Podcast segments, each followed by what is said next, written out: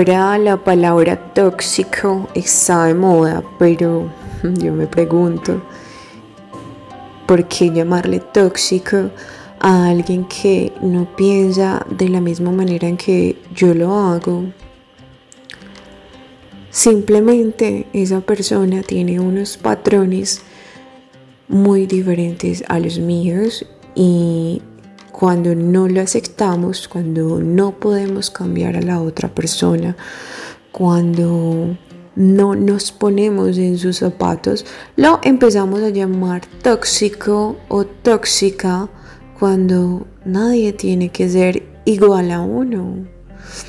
El hecho de que una persona sea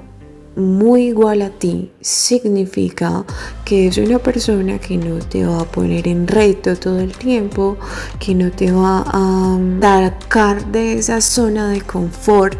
de la que tanto necesitas salir. Entonces no es que sea tóxico, no es que sea tóxica, es solamente un nuevo reto por alcanzar y una nueva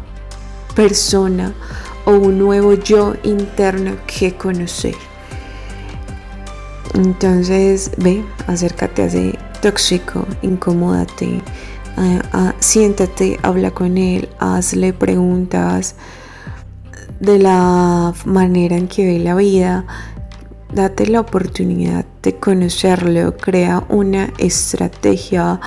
para saberle llegar a esa persona, saber entender sus, sus sentimientos, saber hablar su lenguaje, porque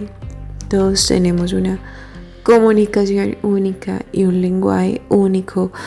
del que nos distingue de las otras personas. Entonces tenemos que ser muy intuitivos y saber escuchar y saber entender con paciencia, con detenimiento. Creo que es